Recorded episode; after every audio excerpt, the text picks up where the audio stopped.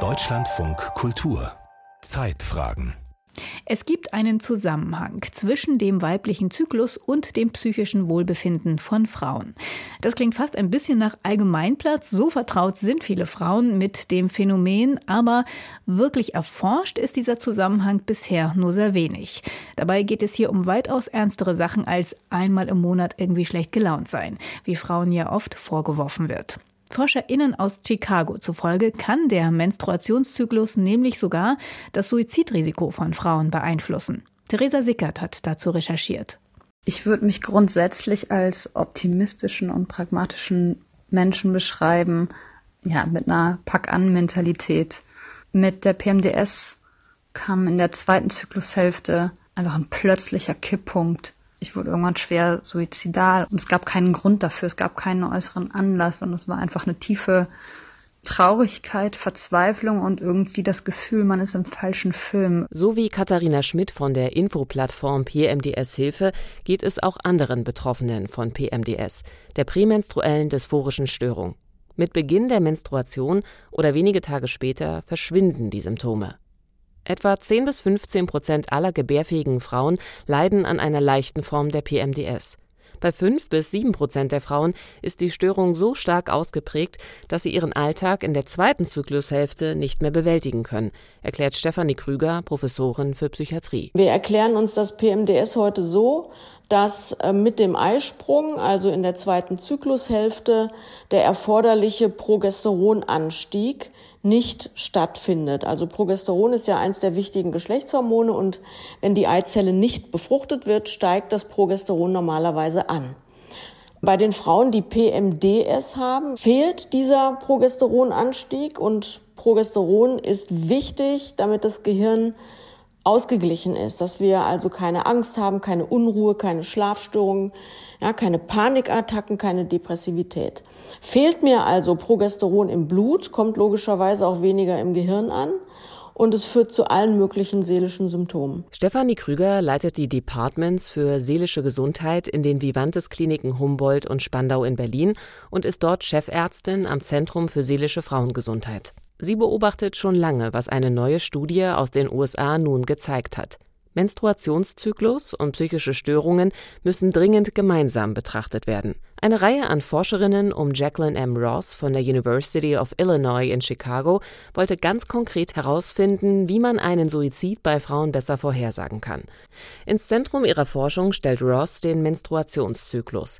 Mit einer Längsschnittstudie will sie herausfinden, wie sich psychiatrische Symptome wie Depression, Hoffnungslosigkeit, wahrgenommene Belastung oder Interessenverlust im Laufe des Zyklus verändern. Und was tatsächlich herauskam, war, dass der Menstruationszyklus vielleicht der einzige wirklich vorhersehbare, wiederkehrende biologische Faktor ist, wenn es um das akute Suizidrisiko geht. Und es häufen sich die Hinweise darauf, dass der Menstruationszyklus tatsächlich eine Rolle bei der Erhöhung des Suizidrisikos spielt. Aber es gab bisher noch keine Studie, die das wirklich untersucht hätte. Und es gab bisher keine Arbeit und keine Kenntnisse darüber, was sind das für Ursachen. Die Forscherinnen um Jacqueline Ross fanden heraus, dass die psychiatrischen Symptome, einschließlich Suizidgedanken, während der frühen Lutealphase am geringsten waren, also der Phase, die unmittelbar nach dem Eisprung beginnt und dann verstärkten sich die Symptome während der perimenstruellen Phase, und zwar in den Tagen unmittelbar vor und in den ersten Tagen der Menstruation. Der wahrscheinlich einzigartigste Teil unserer Studie ist, dass wir testen konnten, welche Symptome für perimenstruelle Veränderungen bei Suizidgedanken verantwortlich sein können. Diese Symptome wirken sich in der prämenstruellen Phase negativ auf Suizidgedanken aus. Und wir fanden heraus, dass Depressionen insbesondere während der perimenstruellen Phase die Suizidplanung negativ beeinflussen. Professor Krüger glaubt, dass es sich bei den Ergebnissen aus Chicago um schwerstes PMDS handelt. Bis eine Frau mit einer solchen Diagnose bei Krüger im Zentrum für seelische Frauengesundheit behandelt wird, vergehen in der Regel sieben bis zehn Jahre. Ein langer Leidensweg. Oft wurden die Beschwerden der Frauen verharmlost, sagt Krüger, oder fälschlicherweise ein Pillenpräparat verschrieben, das eine Depressivität sogar begünstigen kann. Dabei ließe sich PMDS tatsächlich sehr gut behandeln. Indem man in der zweiten Zyklushälfte, nachdem man das mal im Labor gemessen hat, Progesteron substituiert. Das ist sehr gut verträglich und dann setzt man das mit Beginn der Menstruation wieder ab. Es ist jedoch individuell, wie stark sich die Hormonschwankungen während des Zyklus auswirken. Das bestätigen auch die Ergebnisse der Studie von Jacqueline Ross. Dahinter steckt, dass manche Menschen ein hormonempfindlicheres Gehirn haben als andere. Das Gehirn mancher Menschen ist stärker von den normalen Schwankungen von Östrogen und Progesteron während des Menstruationszyklus betroffen. In der Folge zeigten in der Studie Frauen mit einer höheren Hormonsensitivität auch eine deutlichere Ausprägung der psychiatrischen Symptome. Wir sehen, dass der Menstruationszyklus ein großer Treiber für alle psychiatrischen Symptome ist, die wir getestet haben, einschließlich Suizidgedanken und Planung. Bei vielen Menschen können sich Depressionen, Angstzustände, Wut, Überforderung, wahrgenommene Belastung, all diese Dinge zyklisch verschlimmern.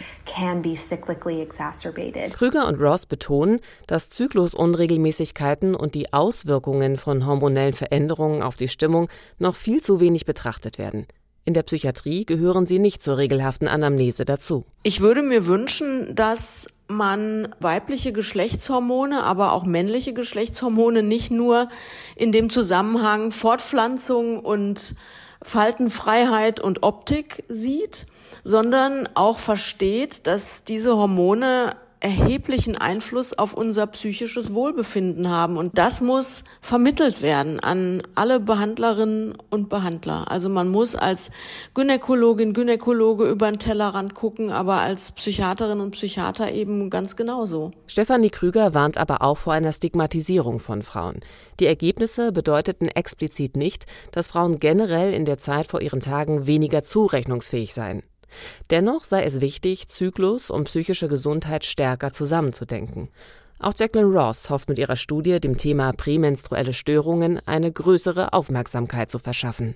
Das Bewusstsein für prämenstruelle Störungen ist bei Ärzten tendenziell gering. Die meisten Ärzte prüfen nicht auf eine prämenstruelle Verschlimmerung der Symptome, wenn sie das Suizidrisiko oder andere emotionale Symptome beurteilen. Und wir hoffen, dass es eine routinemäßige Beurteilung der Variation der Symptome im Laufe des Menstruationszyklus geben wird.